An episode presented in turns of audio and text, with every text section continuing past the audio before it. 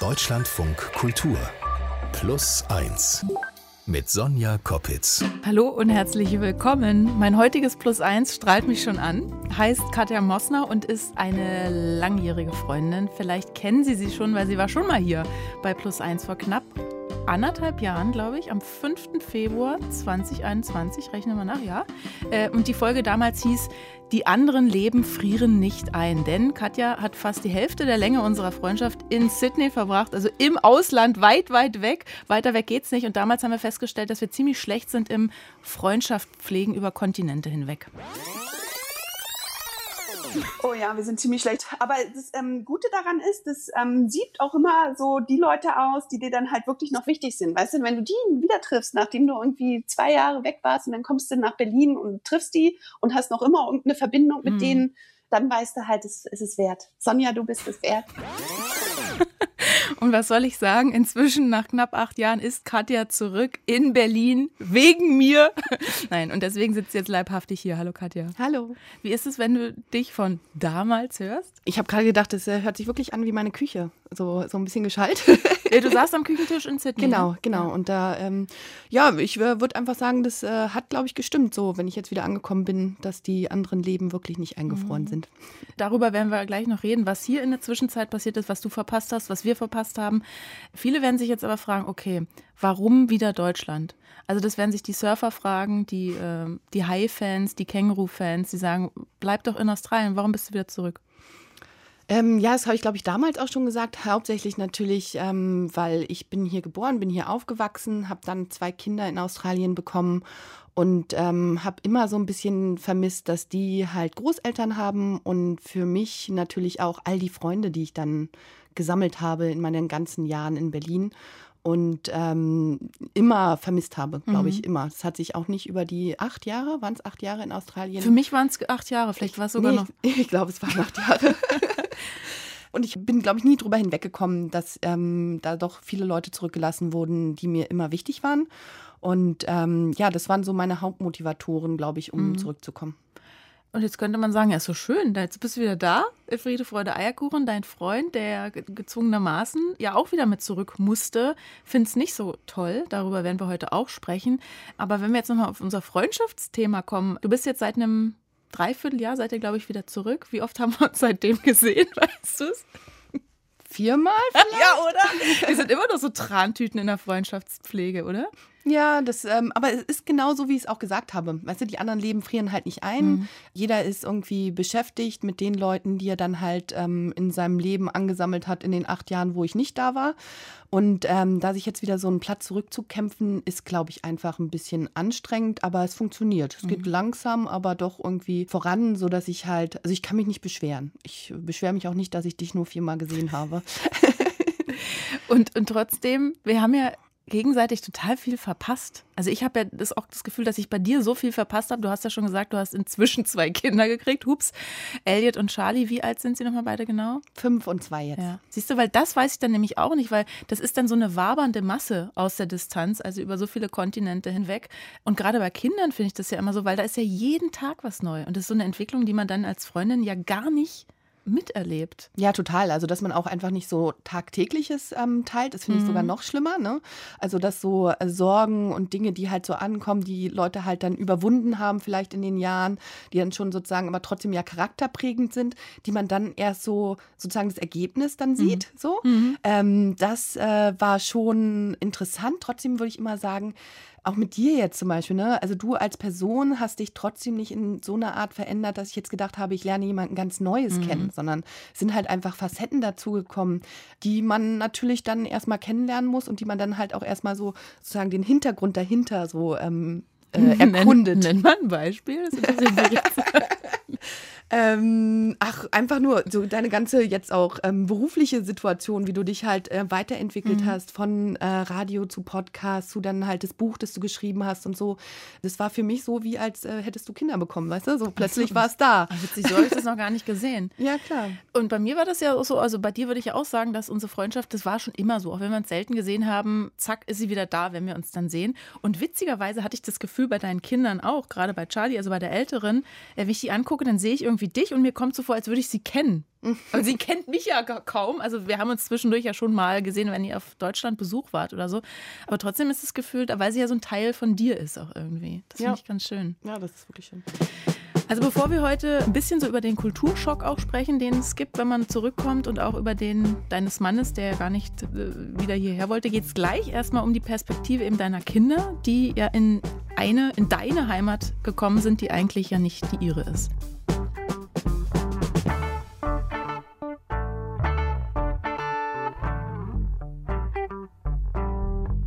Sie hören plus eins mit meiner, mit einer Wiederholungstäterin, meiner Freundin Katja Mosner. Der hat es nämlich so gut gefallen, als sie hier vor über einem Jahr mein Plus eins war, damals aus Australien zugeschaltet, dass sie jetzt nach ihrer Rückkehr aus dem Ausland nochmal hier sein wollte. Nee, eigentlich Quatsch, ne? Ich habe dich schon überredet. Weil ich habe gesagt, inzwischen ist so viel passiert und unsere Sendung hat auch damals äh, Interesse geweckt. Also Plus eins Hörerin Elena Schiller, die hat uns damals eine E-Mail geschrieben. Und da heißt es, mich persönlich freut es sehr, dass Freundschaft über große geografische und zeitliche Distanz hinweg immer mehr thematisiert wird. Tatsächlich fehlte mir aber ein Aspekt beziehungsweise eine Perspektive, die Perspektive der Kinder. Hm. Haben wir gedacht, haben wir es äh, ein bisschen ausgeblendet damals? Ja, haben wir, nicht- glaube ich. Vielleicht. Ähm, Hintergrund ist, dass Elena ihre Kindheit in Papua-Neuguinea verbracht hat. Also auf dieser Pazifikinsel, da ist nordöstlich von Australien. In der Natur, immer barfuß. Und als sie neun Jahre alt ist, zieht die Familie zurück nach Deutschland. Und für Elena ist es natürlich ein total fremdes Land. Und wie das Zurückkommen war, das hat sie uns dann in der Geschichte der Woche erzählt. Deutschland war für mich kalt. Das ganze Gefühl war einfach kalt. Also metallisch, klirrend, wie Metall auf Asphalt. Ich bin ja weiterhin immer barfuß gelaufen, aber ich kam ja gar nicht mehr dazu, auf normalem Boden zu laufen. Sondern ich, es war ja alles nur Asphalt. Also in Deutschland, sobald man sich von A nach B bewegt, läuft man auf was Hartem. Nachzuhören ist das Ganze im Plus 1 Podcast mit dem Titel Rückkehr in ein fremdes Land. Was denkst du, wenn du Elena so hörst? Ähm, Charlie läuft auch noch immer barfuß rum. Habe ich nämlich auch gedacht. ja, die ist natürlich auch in Australien viel äh, barfuß rumgelaufen und fand es auch gut. Und ähm, wir sind ja hier im Winter angekommen. Und äh, ja, da hat die das weiter durchgezogen und macht sie auch noch immer. Und wir halten sie davon eigentlich auch nicht so ab, sondern ähm, ich würde jetzt sagen, klar, sie läuft auch viel auf Asphalt, aber gerade hier Spielplätze und so sind ja viel auch Sand und ähm, Parks, in denen du bist. Also normalerweise behält sie die Schuhe an, bis wir beim Spielplatz sind und dann äh, fliegen sie raus.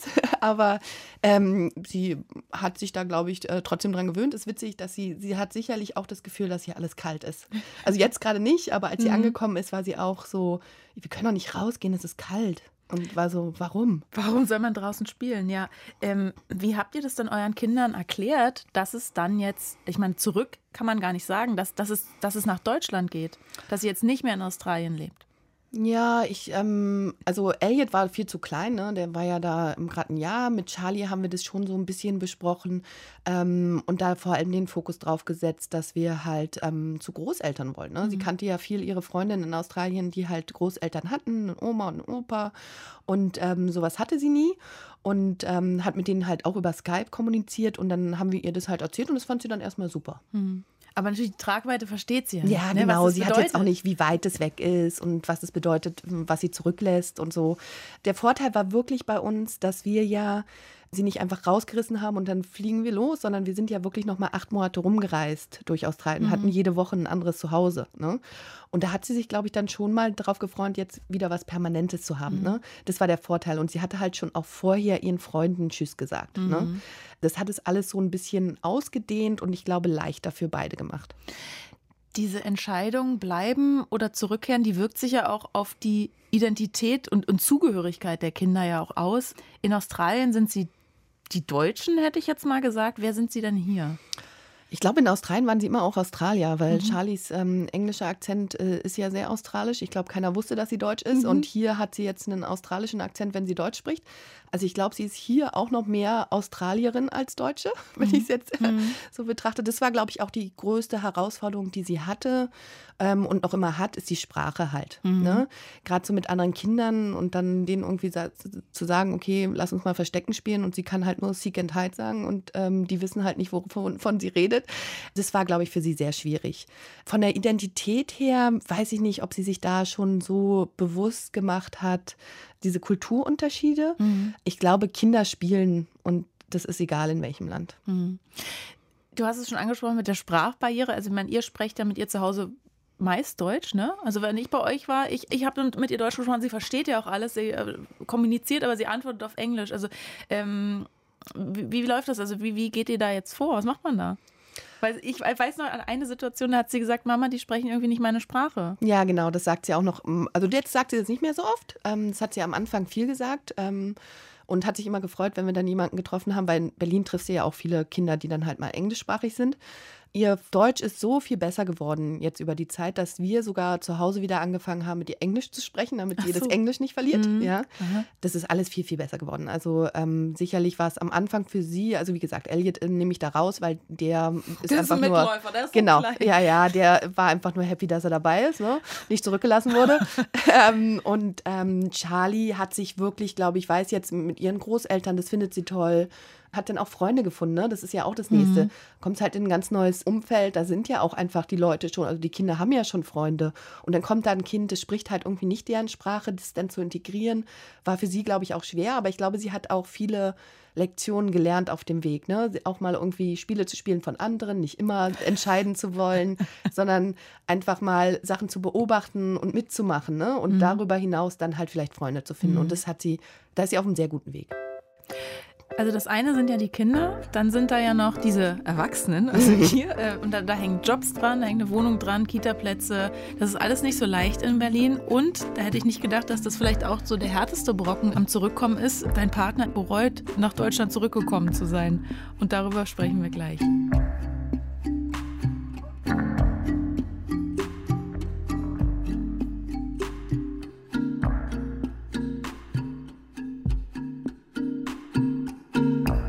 Habe gerade heute früh noch mal durch die ganzen Insta-Fotos von meinem Plus 1 gescrollt. Katja Mossner alias The Cool Cat Moss auf Instagram. da kriegt man schon Fernweh, wenn man da durchguckt. Familienfotos mit Traumstränden, Familienfotos mit Känguru, mit Kakadu, mit Uluru. Äh, unter dem Motto Traveling Kids Office seid ihr ja, du hast es schon angesprochen, vor eurer endgültigen Rückkehr noch mal acht Monate quer durch Australien ge, getourt, gereist. Und wir haben eben schon drüber gesprochen, wie das Zurückkommen für deine Kinder war.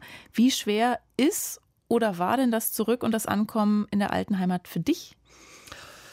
Ähm, ich muss sagen, es war gerade in Bezug auf Freunde einfacher, als ich gedacht habe. Auch mich so kulturell wieder zu etablieren. Da sind natürlich trotzdem einige Sachen, die schwierig waren, was glaube ich einfach damit zusammenhängt, ne? so gefühlt sind Deutsche halt wirklich so, dass sie sich immer beschweren über Sachen. Ja? Ähm, nicht nur gefühlt, also du hörst halt. Es ist so. Auf dem Weg hierher war wieder so eine ja. Autofahrradsituation und der Mann aus dem Auto hat noch so: Sind denn hier eigentlich alle krank? Ja, ja, Gen ja. genau so. Also, mhm. das, auch, dass du es immer kommentieren musst. Ne? Mhm. Also, wenn was ist, äh, was, was wir auch alle schon gehört haben, dass man zu laut ist, dass man da nicht fahren darf, dass man das nicht machen soll. Und Leute kommentieren es immer und müssen es einem definitiv sagen, und wenn was nicht okay auch, ist, ja. genau. Und immer negativ negativ, genau. Mhm. Ähm, das war schon so ein bisschen ein Kulturschock, an den ich mich wieder gewöhnen musste. So. Ähm, mhm. Rein so, wie sich Berlin für mich anfühlt, war eigentlich alles so, wie ich es mir auch vorgestellt habe. Klar, diese ganzen Admin-Sachen, die du erwähnt hast, ne? also Wohnungssuche und mhm. Kitasuche, das waren schon. Ich bin ganz froh, dass wir im Winter angekommen sind und ich sozusagen in grauen Monaten mich mit äh, grauen Themen beschäftigen konnte, das alles abhaken konnte. Eure Wohnung habt ihr eigentlich indirekt durch Plus eins gekriegt, oder?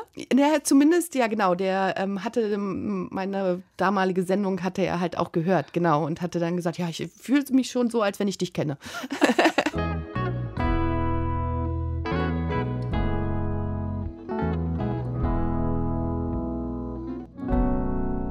Ich habe schon diesen riesengroßen Kompromiss angesprochen, den du oder den ihr als Paar, in, als Familie eigentlich eingegangen seid, weil dein Freund, der wollte gar nicht zurück nach Deutschland und fühlt sich hier unwohl. Warum? Wie kam es dazu? Was macht das mit dir? Ich habe so viele Fragen dazu. ähm, ja, also eigentlich hatten wir schon besprochen in Australien, dass wir zurückgehen und er war stimmt, er hat immer gesagt, ja, findet er nicht so eine gute Idee, aber fand das Argument mit Großeltern und nochmal zurück und mal gucken eigentlich ganz gut in dem Moment, wo wir hier Hit the Ground hatten, war er super depressiv mit der Situation. Also er mhm. war wirklich so, alles hat ihn gestört. Also es war zu kalt und er weiß nicht, was er machen soll. Also alles war plötzlich so klein und so beängstigend für ihn, dass äh, ich mich wirklich gefragt habe, was jetzt passiert ist. Ne? Weil mhm. ich so mhm. gedacht habe, okay, das muss man ja Zeit geben und muss sich schon dran gewöhnen und so. Er beschreibt es immer so erst durch die verschiedenen ähm, wenn man jetzt auf Deutsch die verschiedenen Stufen von Grief durch, ja, ähm, die Trauerstufen ja. hat er durch. Er war halt einfach, äh, hat es verdrängt, war wütend mhm. und traurig mhm. und langsam kommt er so in so eine Akzeptanz rein. Ab und zu kriegt er immer noch so Wellen, wo er dann halt ihn irgendwas super aufregt, was halt irgendwie nicht so ist, wie es in Australien war. Und dann war. macht das dir ja zum Vorwurf. Ja, sicherlich, weil er, ähm, glaube ich, nicht mehr sieht, dass man ja eigentlich eine Entscheidung in einer Beziehung trotzdem immer zusammentrifft. Ne? Mhm. Also ich habe ihn ja nicht gefesselt in den Flieger gesetzt und hierher gebracht, sondern. Hätte ich dir aber zugetraut.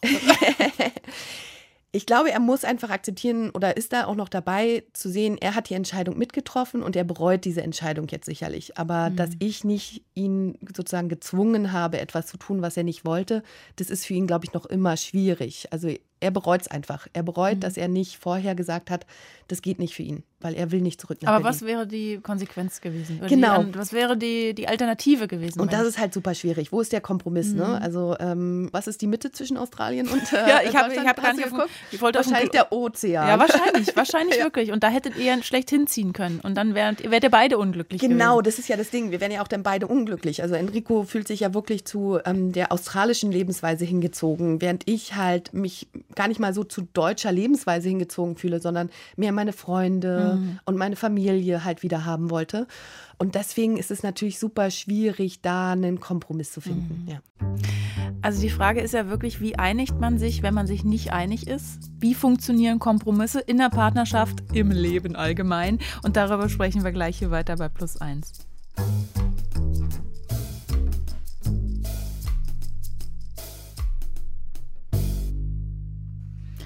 Should I stay or should I go? Das äh, könnte man sagen, ähm, so wenn man sieben eurer acht Jahre in Australien anguckt, eigentlich wolltet ihr nur, glaube ich, ein Jahr bleiben.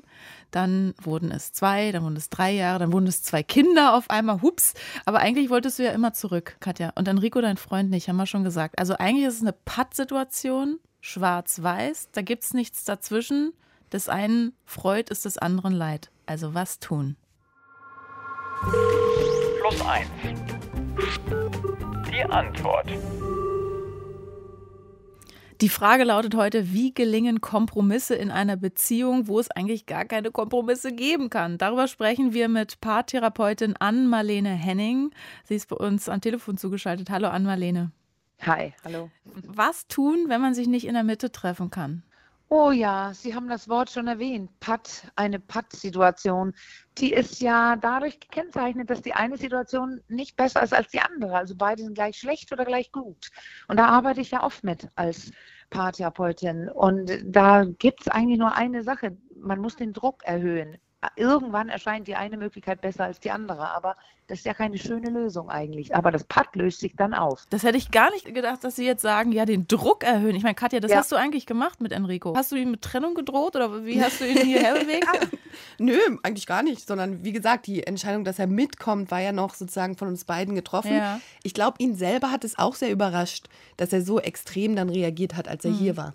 Es geht doch um Bedürfnisse, wenn ich das richtig verstehe. Ja, ja. Die, die dürfen, die müssen ja auch in einer glücklichen Beziehung unterschiedlich sein. Also wir sind ja unterschiedliche Menschen. Wie viel Kompromiss kann man denn eingehen? Also man will sich ja nicht ja. selbst äh, aufgeben das ist ja immer die gute Frage. Also viele Leute wissen ja selber gar nicht, was ihr Bedürfnis ist. Also man muss erstmal sehr, sehr viel mit sich selbst beschäftigen. Also in dieser Situation überlegen, wozu bin ich gewillt? Könnte ich doch in Australien bleiben oder kommt die andere Person doch mit?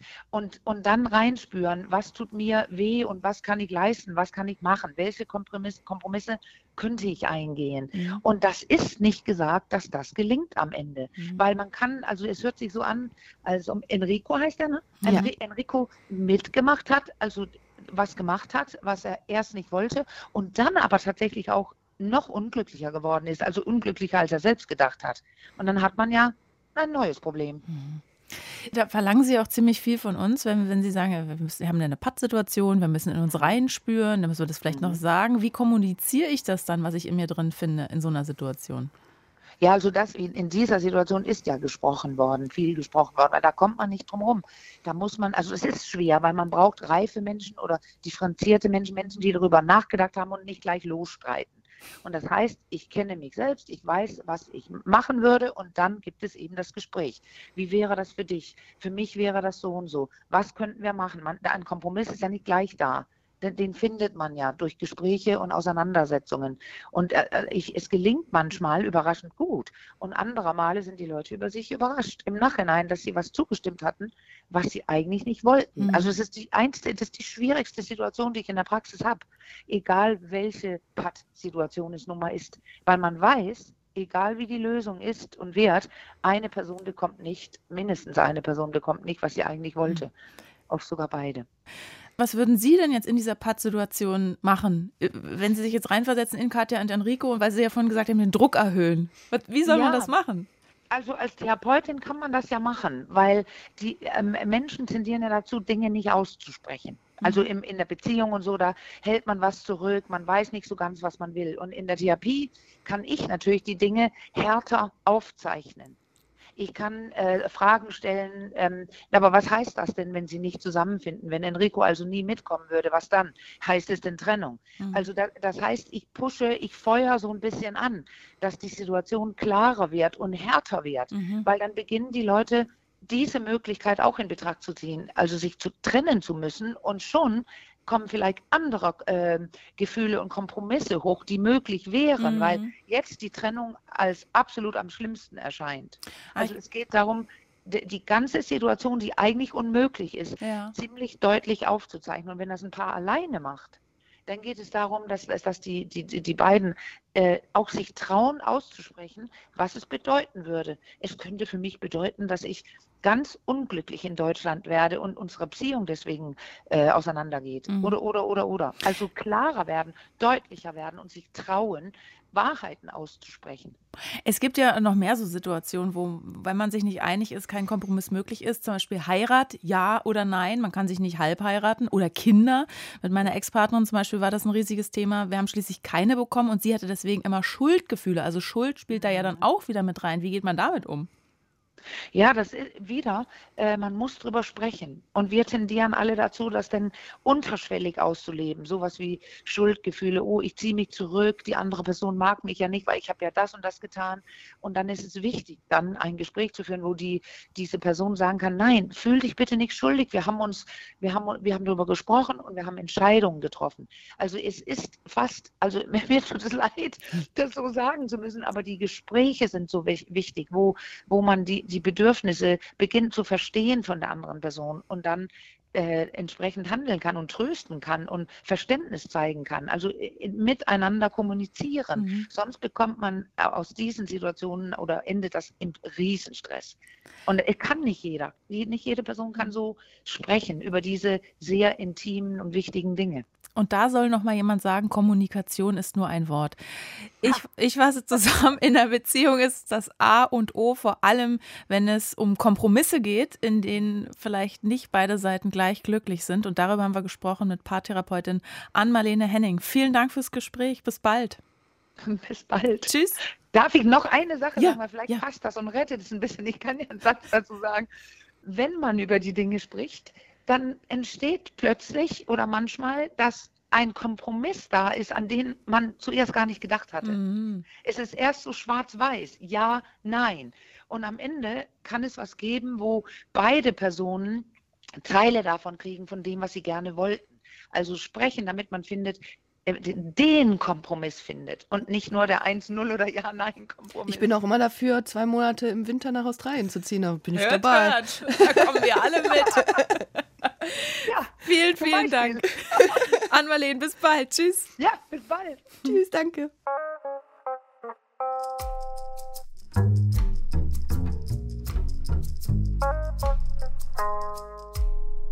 Ja, hat dir das ein bisschen geholfen? Ich meine, du bist ja jetzt, oder ihr seid ja jetzt schon relativ weit eigentlich. Ihr habt ja diese Entscheidung getroffen, ihr seid jetzt wieder hier und so. Äh, ihr habt, ja, Schwarz-Weiß ist da. Vielleicht habt ihr eine Graustufe, wenn ihr äh, zwei Monate überwintert in Australien. Also. Ja, also wo sie total recht hat, ist halt, dass äh, Kommunikation dann, glaube ich, auch zu Optionen führt. Ne? Mhm. Umso mehr man redet. Und ich muss auch sagen, umso extremer wir darüber geredet haben, okay, was machen wir denn jetzt? Ja. ja? Willst du jetzt wieder alleine nach Australien und so? Also umso extremer die Optionen mhm. wurden, umso mehr haben, sind wir, glaube ich, auch versucht, aufeinander zuzukommen und haben schon darüber nachgedacht, welche anderen Optionen es gibt. Ähm, ich glaube, wir haben dann auch immer wieder so Pausen zwischendurch, wo wir dann gar nicht drüber reden, weil wir denken, oh, ist gerade so gut, wir wollen jetzt nicht schon wieder den ganzen Stressthema aufmachen. Mhm. Ähm, aber wir kommen auch immer wieder zu dem Punkt, wo wir dann halt wirklich miteinander reden und versuchen, okay, wir müssen es irgendwie, irgendeine Entscheidung müssen wir ja dafür finden, mhm. weil sonst wird einer von uns unglücklich. Meinst du, Enrico kommt auch mal zu plus eins? okay, okay, ich frage ihn dann mal. Was, Was ich, ich, ich an meinen Eltern. An meinen Eltern. An meinen Eltern. An meinen Eltern bewundere. bewundere. bewundere. Was ich an meinen Eltern bewundere. Mit meinen Eltern war es, als ich noch zu Hause wohnte, ziemlich speziell. Wir waren eine Familie, deren Familienleben phasenversetzt stattgefunden hat, nämlich viel später als bei den meisten anderen Familien. Das lag darin begründet, mein Papa kam sehr spät nach Hause immer. Meist kam er so gegen halb acht. Er rief immer an, bevor er nach Hause gekommen ist. Und in dem Augenblick, wo das Telefon klingelte und er sich anmeldete, meine Mutter im Schlafzimmer verschwand und sofort sich umzog. Für sie war das ein absolutes No-Go, ihren Mann in einem ähm, Sommerkleidchen oder womöglich mit Schürze oder mit einem Schlamper-T-Shirt zu empfangen. Dann wurde bei uns zusammen Abendbrot gegessen und hinterher wurde beim gemütlichen Kaffee noch das Wichtigste des Tages besprochen und eigentlich die wichtigsten Entscheidungen der ganzen Familie gefällt. Also meist erst gegen elf, halb zwölf nachts. Für meine Eltern war das ein Ritual, beim Kaffee sich einfach auszutauschen, gemeinschaftlich runterzukommen. Ich bewundere an meinen Eltern, dass sie jahrelang als Team so toll funktioniert haben, mit großer Wertschätzung, dass ich glaube, dass wir ein gutes Familienleben hatten, uns geschätzt haben und jeder auch seine Dinge machen konnte, die er machen wollte. Die Balance war richtig und hat dafür gesorgt, dass ich mich gut in mein, für mein Leben vorbereitet gefühlt habe. Mit welchem Gefühl gehst du jetzt nach Hause, Katja? Ähm, gut, würde ich sagen. Also sicherlich äh, einiges noch zu kommunizieren mit Enrico. Das äh, werden wir direkt mal wieder angehen. Ähm, aber sonst auch, mir ist einfach auch trotzdem sehr bewusst geworden, ich glaube, die Kinder sind gut angekommen, ich bin gut angekommen. Und jetzt müssen wir nur das Familienteam wieder irgendwie zusammenbringen, damit Enrico hier auch noch irgendwie gut ankommt. Und was in zehn Jahren ist, das werden wir dann sehen. Du bist immer wieder herzlich eingeladen zu Plus eins. Ich, also ich bin gespannt, welche E-Mails äh, uns jetzt nach dieser zweiten Sendung mit dir erreichen, welche Geschichten dann wieder dabei rauskommen. Danke auf jeden Fall, Katja, dass du hier warst. Vielen Dank. Tschüss. Tschüssi. Apropos Geschichten, die Geschichte der Woche, die ist heute von Plus 1 Hörerin Gabriele. Gabriele ist eine Bauerntochter aus dem Schwarzwald und sie ist die erste in ihrer Familie, die die Heimat verlässt, um zu studieren. Sie müssen sich vorstellen, ich habe meine Studienkollegen im Café bedient. Ähm, ich war morgens, stand schon da und habe das Café eröffnet, also abgestuhlt, Fenster aufgemacht, gelüftet, Tische gewaschen und die kamen dann zum Frühstück. Und ich stand da und habe die bedient. Ne? Wie Gabriele mit den Herausforderungen in dieser fremden Welt klarkommt, das hören Sie in unserem anderen Plus 1 Podcast mit der Geschichte der Woche. Ich bin Sonja Koppitz und verabschiede mich jetzt in eine kleine Sommerpause. Kommende Woche bedient sie hier Caro Corneli. Danke fürs Dabeisein. Tschüss und bis bald.